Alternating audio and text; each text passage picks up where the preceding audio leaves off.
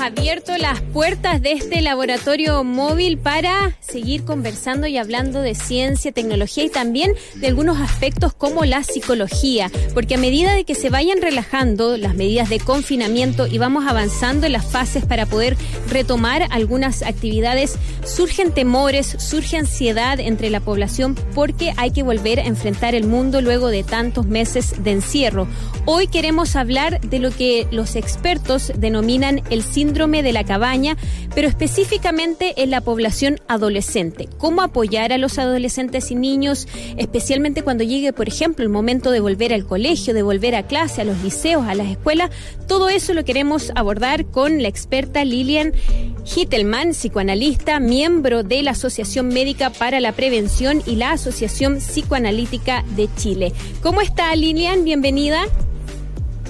Hola, buenas tardes, muchas gracias por el espacio. Gracias por recibir nuestro llamado y comencemos para quienes no han escuchado, aunque seguramente muchos ya están familiarizados con este término, ¿qué es el síndrome de la cabaña? Expliquemos en qué consisten, porque muchos se pueden sentir identificados eh, con, los síntomas o con aquellos aspectos que las personas empiezan o empezamos a sentir. Bueno, el síndrome de la cabaña es un síndrome, un concepto que se en España, eh, porque se empezó a ver que gente que ya no estaban confinadas empezaron a tener dificultades para volver a retomar su vida común, ¿no? Vamos a eh, eh, vamos a, mejorar ese contacto, Lilian, porque te escuchamos con dificultad. Vamos a mejorarlo. No te despegues porque vamos a retomar el contacto contigo. Estamos eh, en contacto con Lilian Hittelman, quien es psicoanalista, para hablar precisamente del síndrome de la cabaña.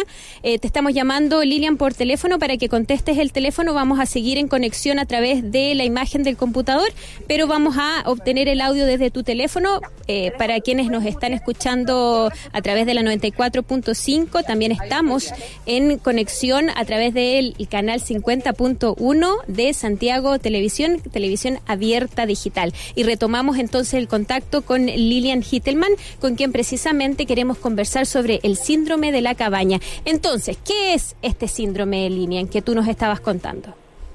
Bueno, este síndrome es, una situación que se ha visto en otros países que ya se están desconfinando, donde a las personas les ha costado volver a retomar su vida, comillas, normal, ¿no?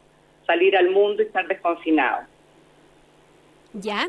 ¿Y cuáles son los síntomas? ¿Cómo podemos reconocer que podemos estar nosotros viviendo este síndrome? Te quisiera explicar primero brevemente cómo ha afectado este, el confinamiento a los adolescentes. ¿Ya? Es un grupo etario que ha sido muy complicado por el aislamiento social. De todas maneras. Porque en el fondo ha dificultado el desarrollo adolescente una de las características del desarrollo adolescente es que puedan tener contacto social con sus pares para poder separarse de su familia e identificarse con sus amigos y salir a la exogamia y al mundo externo.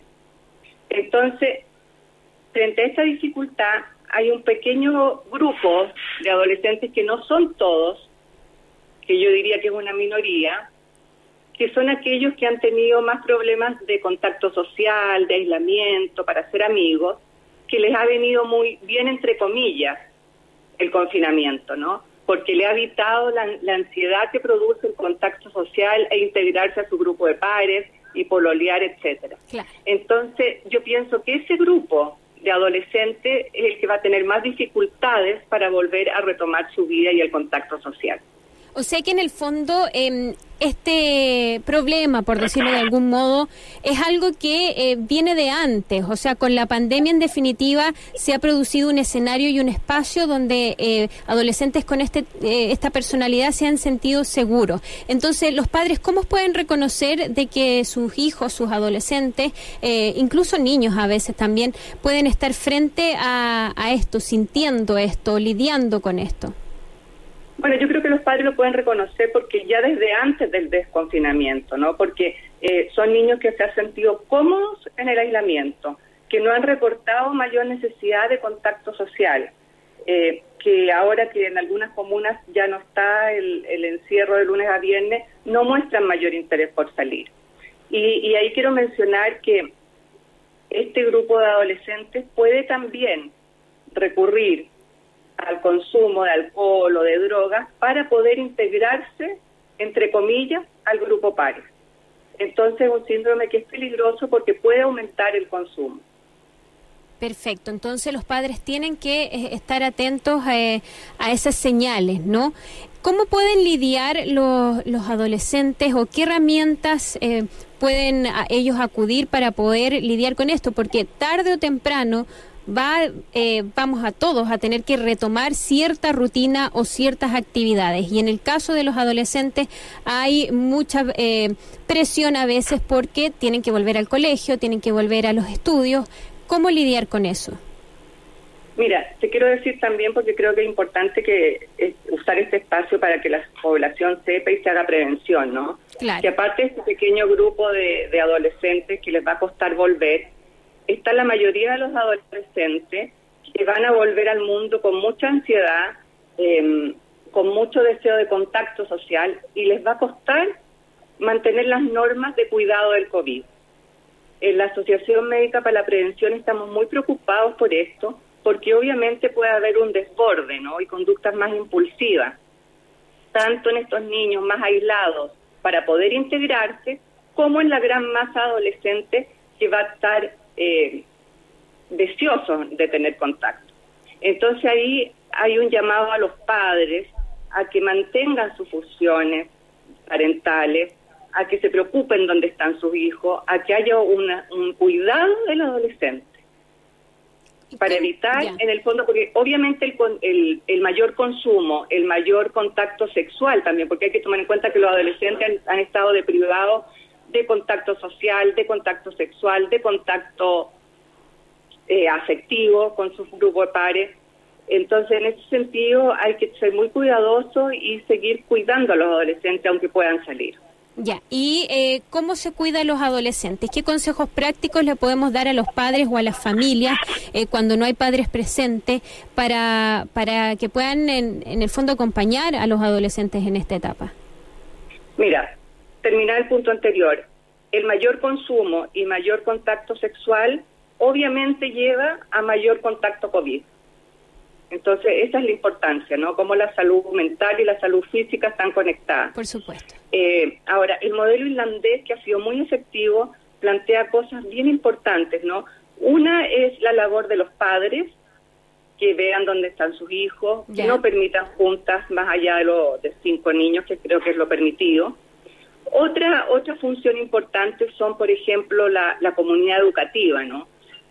que haya un espacio de conversación, no solo de aprendizaje académico, sino de conversación con los adolescentes en grupos pequeños e individualmente. Eh, otra alternativa también muy importante es promover a los, a, los adolescentes a realizar actividades deportivas, por ejemplo. Y en Islandia se vio que es muy distinto las actividades deportivas dirigidas que no dirigidas. En este caso uno podría hacer un llamado a las municipalidades, a los centros de padres, que en este periodo de confinamiento se preocupen de ofrecerles alternativas recreativas a los adolescentes, monitoreadas por adultos responsables. Perfecto. Respecto entonces, tú ya lo decías, Lilian, eh, y, quiero reiterar en que a veces eh, muchos, muchas familias, los padres no están tan presentes o muchos adolescentes a veces también se crían eh, con otros miembros del grupo familiar, no tienen el apoyo de los padres. Y hemos visto que en esta pandemia los grupos más vulnerables se han visto más afectados porque de algún modo aquel niño, niña, eh, adolescente que tiene un celular, se mantiene conectados con sus amigos, hace videollamadas, de alguna manera mantiene la comunicación, pero no es el caso en aquellos sectores más vulnerables donde la tecnología eh, no está al alcance, no es fácil, no están los recursos, no es una prioridad.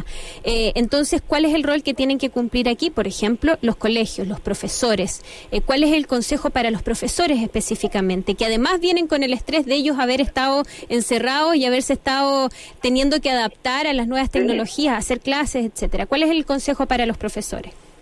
Bueno, yo les aconsejaría a los profesores que pudieran abrir espacios de conversación donde se puedan hablar aspectos íntimos.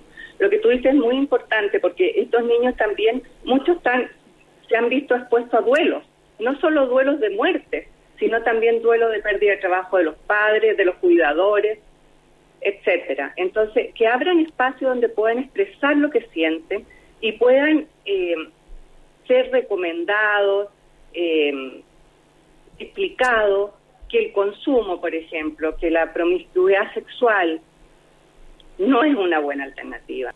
Causa un alivio quizás inmediato, pero es muy riesgosa y, y no ayuda a crecer, ¿no? Entonces, en ese sentido, que siempre hayan adultos responsables, disponibles para, para el adolescente. Nos dicen en las redes sociales, eh, niños que se sienten cómodos en cuarentena no significa que tengan problemas, dice María Bernardita. Eh, ¿cuándo es la, ¿En qué punto se hace la diferencia entre un niño que no, se siente cómodo en cuarentena y el niño que al salir al mundo presenta ansiedad, miedo, etcétera? Eh, ¿Cómo respondemos a, a esa afirmación? Niños, de acuerdo, que no es raro, pero adolescentes que se encuentren cómodos en, en cuarentena sin tener contacto directo con los amigos es curioso, ¿no? Yo ahí pondría atención. Ahora, no significa que sean problemas serios, pero, pero son problemas donde hay que poner atención porque una tarea esencial de la adolescencia es el contacto con los pares. Entonces, un niño que ha estado cómodo, en, en un adolescente, perdón, me corrijo, un adolescente que ha estado cómodo en en cuarentena, yo pondría ojo. Y más aún, si prefiere no salir y quedarse en la casa cuando ya se puede salir. Cuando hablamos de un síndrome como el síndrome de la cabaña y en el caso particular de la población adolescente, no estamos hablando de una enfermedad, eh, de algo grave. ¿De qué estamos hablando para eh, aclarar aquello? Bueno, la palabra síndrome es un conjunto de síntomas y signos. Entonces no estamos hablando de lo que puede haber de base, estamos hablando de, de algo descriptivo de algo que pasa, que es una dificultad para integrarse al mundo y en el caso de los adolescentes especialmente a su grupo de amigos. Y los síntomas del síndrome de la cabaña pueden darse, por ejemplo, en dificultad para dormir. Eh, ¿Qué eh, aspectos, qué señales específicas tú eh, dirías hay que ponerle atención o, o quizás comer más? Eh, ¿Cómo podría uno notar que los adolescentes están teniendo esta dificultad? Bueno, ansiedad, y todas las conductas que calman la ansiedad frente a la posibilidad de tener que salir. Nos dicen o de volver al colegio. Todo lo que a los adolescentes les causaría agrado y placer, a ellos les causa ansiedad. Nos preguntan en las redes sociales Lilian Hittenman, psicoanalista, con quien estamos conversando hasta ahora en All You Need a propósito del síndrome de la cabaña, específicamente en el grupo adolescente, si la comunicación diaria con sus amigos vía redes sociales no es suficiente es muy importante que los adolescentes eh, puedan hubieran podido mantener eso. Sabemos que en grupos más vulnerables no tienen acceso a, muchas veces a eso. Eh, pero si bien es suficiente, eh, si bien es necesario, no es suficiente. El, el, adolescente necesita el contacto físico, emocional con, su, con el grupo de padres. No es lo mismo el contacto virtual. ¿Y eso es por la etapa del desarrollo en el que se encuentran? Bueno, todas las personas, yo creo que uno algo que aprendió en esta pandemia es que si bien la tecnología ha sido muy útil y ha sido muy necesaria, no es suficiente. Sí, eh, pero yo creo que los adultos somos capaces de alguna forma a veces de poder eh, adecuarnos o ajustarnos mejor. Eh, a veces, quizás los niños, no sé. Em, por eso te preguntaba si tenía tiene que ver también con el con el desarrollo en, en el que están los adolescentes hormonal. Todo claro. Eso el adolescente necesita poder, algo que técnicamente se llama desidentificarse de sus padres y poder formar su propia identidad. Y eso es gracias al contacto con los pares. Eh, el, el estar para un adolescente todos los días, por 40 días o más como ha sido con los padres, no resulta eh, tan impulsador del desarrollo, porque el adolescente tiene que poder practicar salir al mundo, la exogamia, pololear y no estar encerrado. Perfecto. Hemos conversado con Linia Hitterman psicoanalista, miembro de la Asociación Médica para la Prevención y de la Asociación Psicoanalítica de Chile. Muchas gracias por este contacto y por habernos explicado todas las señales ¿no? que tienen relación con el síndrome de la cabaña en los adolescentes y como padres, pero también profesores y comunidades escolares y también eh, quienes eh, lidian constantemente o se relacionan más bien constantemente con los adolescentes, las acciones que ellos pueden tomar para poder poco a poco ir transitando desde del encierro al desconfinamiento. Muchas gracias por este contacto y que tengas un bonito fin de semana. Gracias por el espacio. Chao, chao. Chao.